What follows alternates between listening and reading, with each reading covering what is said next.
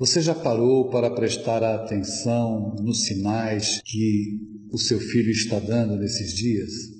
Pois é, no contato que eu tenho com jovens, nas escolas que eu visito, nos encontros, nas palestras, a unanimidade das colocações dos jovens se volta como uma queixa uníssona de todos os corações.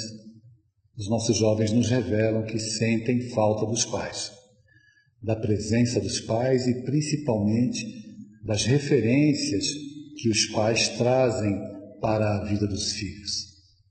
Os jovens se queixam que os pais participaram da vida deles durante o período infantil e na pré-adolescência e na adolescência essa presença diminuiu e para muitos até desapareceu.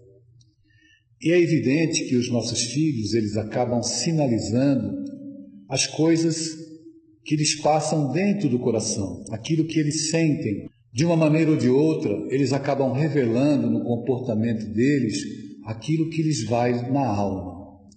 Por isso é muito importante que nós prestemos atenção nos pequenos sinais, porque os nossos filhos estão dentro dos nossos lares e muitas vezes pedem socorro, e nós não nos damos conta das necessidades emocionais, afetivas. Para muitos que se encontram ocupados com a manutenção do lar, em prover o sustento da família, muitos acreditam que educar é apenas prover o sustento.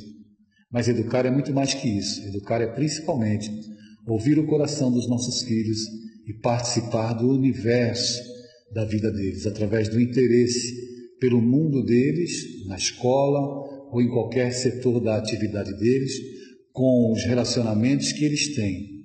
Os nossos filhos dão sinais, mas é preciso que nós prestemos atenção. Só assim nós conseguiremos ouvir e atender e principalmente conhecer quem são esses espíritos que estão conosco na experiência familiar desse tempo. Ouça o coração dos seus filhos Evite falar, procure conversar. Eles precisam de você.